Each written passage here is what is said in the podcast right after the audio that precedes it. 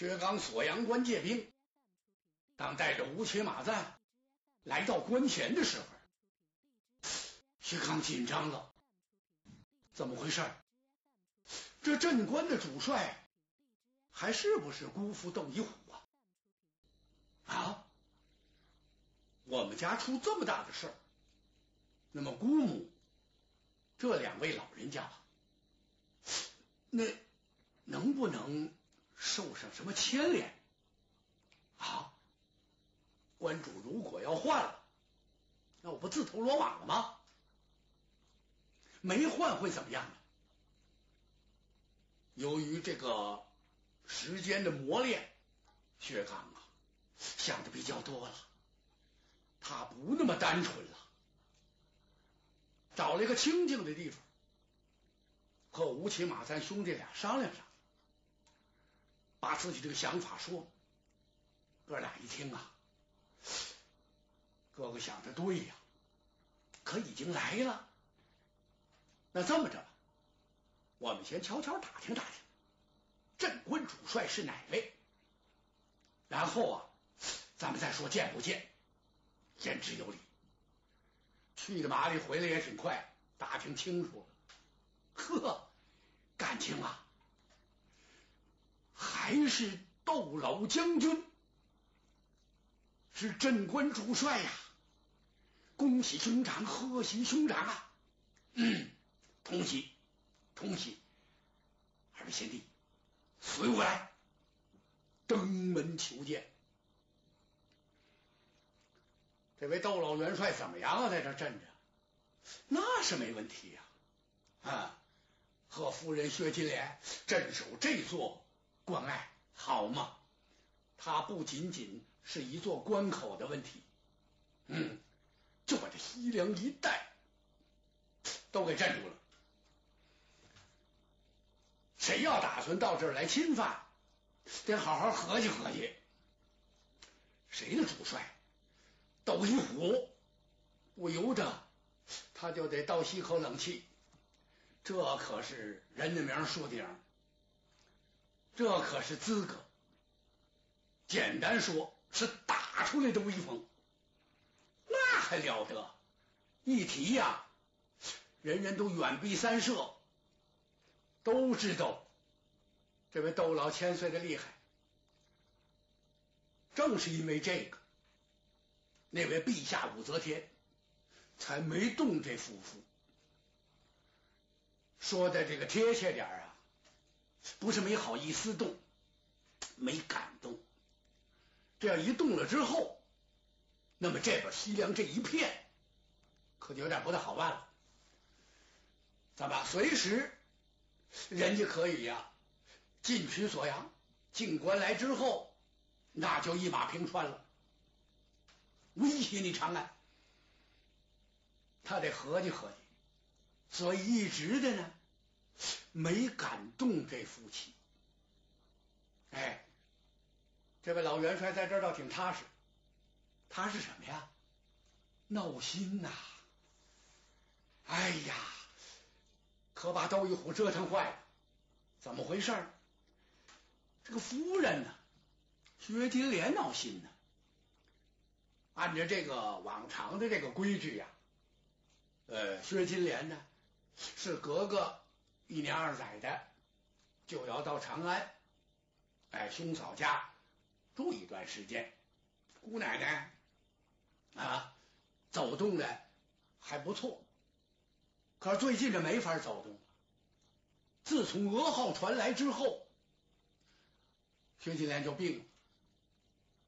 窦一虎是精心扶持，这可是远近嗯皆知。知道什么呀？都知道啊，就是这个这个窦老元帅啊，怕老伴惧这位夫人，哎。悄悄的，当着面是不敢说呀，背地了，咱们啊，老千岁窦一虎，论本领、武艺，嗯，你说马上部下，那多大的威风啊，为国家立国战功是赫赫有名啊，千军万马指挥若定，运筹帷幄，决胜千里，就有点内不惧。内不惧啊，就是内人不惧他，他有点惧内。窦一虎知道这事儿不知道？嗨，这耳朵都磨成浆子来了，多少年了，都这么传说。嗨，他听见之后微然一笑，怎么你们怎么能理解得了呢？我和夫人薛金莲呐，那叫举案齐眉，这不叫怕，这叫感情。要说这窦一虎这位老帅追这薛金莲呐，也真没少费劲儿。哦，还恋过爱？不是，那追什么呀？就说他要娶薛金莲。见着薛金莲小姐之后啊，这位窦一虎就就神不守舍了。这是他一大心愿，一大夙愿，非娶她为妻不可。哎。那么，这个献献殷勤那就甭说了，立了不少战功，对薛家那简直是无微不至，太好了！这玩意儿谁也怕这个呀？怕什么呀？这个死不硬靠，哎，就缠上了，这破裤子缠上那腿没完没了，就死的白咧，这就非得娶这位薛金莲不可。最后好多人出来给做媒，包括一些了不起的隐侠，就那大名鼎鼎的人物啊，就包括这个这个这个樊梨花的老师，哎，就是跟薛家来往最为密切的一些人，几大亲王都出头给说，差在哪儿呢？差到我们这位窦老帅呀，这个形象太惨点儿。怎么回事？这老头长相是与众不同，只要他往阵前这么一站，对面那守将啊，就临敌的那个，如果没点道行的话，非从马上掉下来不可。因为什么？他长得太奇特了，太古怪了，那形象也太吓人了。薛金莲那多漂亮，贺薛丁山呐！他们是双生，就俗话说那双房，哎，哥俩呀，这个同胎，哎，一哥哥一妹妹。这薛金莲长得太美了，薛丁山都那么漂亮，这妹妹更俊美，这玩意儿这这悬殊太大了，所以说别人都觉得这不太合适，可是又看着我们这位窦爷，呃，这番痴心。就就让他感动的，好多人是没见过这岳氏老，然后岳老在跟前呢，也得哭了，让他感动到这份上。你说这是怎么办呢？这个后来这个亲还终于算成了。哎呦，那窦一虎对薛金莲夫人是百依百顺。那么大伙这就这这慢慢的就传出来了，怕呀，这搁别人的枪火呀，什么？就凭我。啊，男子汉大丈夫，我这怕老婆，我让你们看看，我耍把威风，从来没有过。窦爷在这方面是一概不枪火，哎，过得着的说两句，哈哈一笑；过不着的，没人敢说，怕把他惹火了，当一下给你来一棒槌，你完了。是因为这个，其实呢，夫妻还是真是十分恩爱，确实是好。哎，反正在这个过去呀，呃，都有那么一个传说，这个传说也不太贴切，反正就是这个这个传说呗。传说呢，就带着一些个呀，这个色彩，这些色彩啊，就是呃不太那么可靠了，才叫传说呢。传说什么呀？这个怕老婆有几怕？有一种呢，就是这个容颜怕。容颜怕呀，啊，就是夫人长得太美了，啊，貌若天仙。这个男方呢，太惨了，这个天壤之别，慢慢就让着人家点吧。这模样，这谁也对不起啊，干脆就让来让去呢，就形成了好像有点怕了。哎，这是一种，还有一种叫财产怕。哎，这位小姐万贯家私，啊，大亨的独生女，哎，嫁了这么一穷光蛋。你今天之所以啊，出门滴滴滴，手里拿着那个，到时候该往哪打哪打，这好吃饭喝茶，甭管什么，一挥千金，你你知道你这都哪来的不知道？你把我惹火了，一脚把你踹出去。这位就有点紧张，所以慢慢呢也就形成怕。还一种叫势力怕，哎，他爸爸一字并肩王，哎，或者是什么什么什么这个这个元帅，你这这了不得这个，你惹不起？怎么你把他惹着之后回去娘家，他连哭带叫，他爸爸一会儿把宰了，再给你找一个，完了，对吧？还一种呢，这个倒挺贴切的。怎么一种怕呀？这叫功劳怕。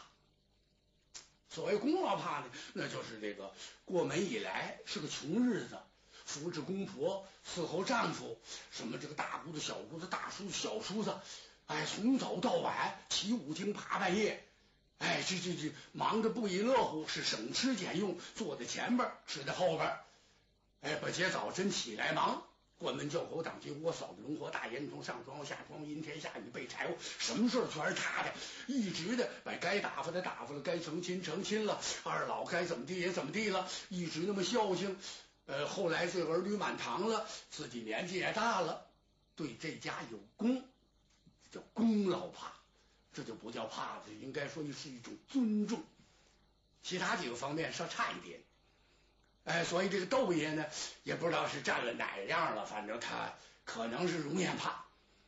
其实啊，这个薛金莲夫人还特别的这个温柔、通情达理，哎，从来没跟窦一虎耍过浑。就凭你啊，你你你说你你站在我面前还没还没到我这腰这儿呢，你说我你算干什么呢？没有。始终啊，对他都是客客气气、恭恭敬敬。啊，越这么着不是吗？这窦爷倒越怕。薛家出了这逆事之后，夫人薛金莲是寝食不安，净做噩梦。他就让窦一虎想办法。你看看薛家还有人没人了？据说是这个三侄儿薛刚还活着呢。你把他给我找来。哎，窦一虎。诺诺答应，是是是，你甭着急，还用你说吗？这事儿啊，夫人，我早就把人派出去了，分正东、正西、正南、正北、东南、东北、西南、西北四面八方，实在不行啊，我准备啊就下下西洋，我我也得把咱们这侄子找着，这这这你放心。其实他着了急了，上火了，怎么哪儿找去？少爷，你哪儿去了？怎么这儿挂影像，那儿挂影像？我这儿没挂，你倒来呀！你难道说连自己的姑姑姑父都不敢投了吗？啊！你真到我这儿来了，我就手拉着手拽你去自首去，你是那事儿吗？可这这跟谁说去这话？这儿还得安抚夫人，他还得操演人马，窦玉虎心里也紧张。他紧张什么呀？他知道武则天这皇上厉害，你知他什么时候派兵打来？啊，要来拿我呢？我说这亲戚这没得跑，你姑老爷，老姑老爷，那姑老爷，人马到了，那就得有一场血战呢。我怎么了？怎么？谁踢死的太子靖伯的圣驾？你找谁去？受什么牵连了？谁怎么怎么的？那我不管。我们亲戚是亲戚，你找我来不行。我犯什么错？给你镇守边关，看守门户，一天到晚紧张的不得了。你来找寻我，那不就反了？说不定我把关门打开，把西凉国的人让进来，请吧，诸位，我就等着了。他还紧张这个事儿。虽然武则天没什么动静，但是呢，这玩意儿“鱼无声处听惊雷”啊！你别看表面上没什么动静，那都一虎心特细呀，他得准备着。所以呀，最近把老头给闹的齁瘦。但是也看不出来，因为什么？他的骨骼在那儿呢，那块儿在那儿。哎，整天呐蹲在椅子上，着急上火。蹲椅子上干嘛？他坐着不得劲。他告诉他手下人呐，中军官给他做了一个呃，有小凳子，就是在椅子上搁一凳子坐着，还舒服点。哎，是要是实的实的就坐这椅子上啊，不行。怎么帅案一高啊，这成人头讲话了。这这这自己这脖子跟这个帅案平着，他这么一来，这这众将就笑。都一虎这气，你们要再挤兑我，我在椅背上坐着，好成孙大圣了。椅背上坐着，你管我哪坐着？是不是？呃，该派兵派兵，该点将点将，这这这他不耽误，什么事不耽误？这日子他翻来覆去，最近稍好一点，夫人精神较为愉快了。这就千方百计呀，想主意把薛金莲夫人给哄乐了。你说您想怎么着吧？哎，可以说随心所欲了。您想怎么开心，咱们就怎么来。这还不行吧？只要您身体好好的，这比什么都好啊。怎么那薛刚侄儿也找着了，薛家的这个冤案也有下落了，啊，有结果了。你病倒了，你这怎么能行？薛金莲文武双全，知书达理。他觉得呀，说的对，王爷说的对，那就按照老千岁这个说法办吧。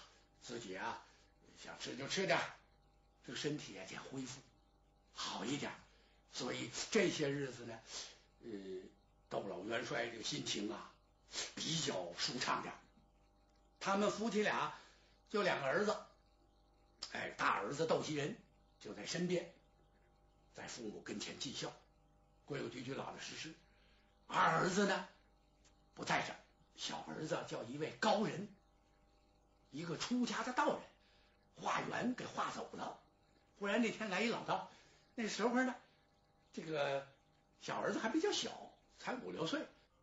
窦一虎一听急了，他性如烈火呀。您别看他在夫人跟前那么温顺，对别人他可挺不客气。说这老道什么毛病？化缘有化孩子的吗？我们这孩子也不想出家，简直是岂有此理！这这这这走，这准是个妖道，不化，把老道给轰走了。这老道啊，也没着急，也没上火，乐呵呵的溜着。临走的时候留下了一句话：“哎，告诉啊这位千岁，我化缘，他不是不画给我吗？我要把这孩子。”偷走。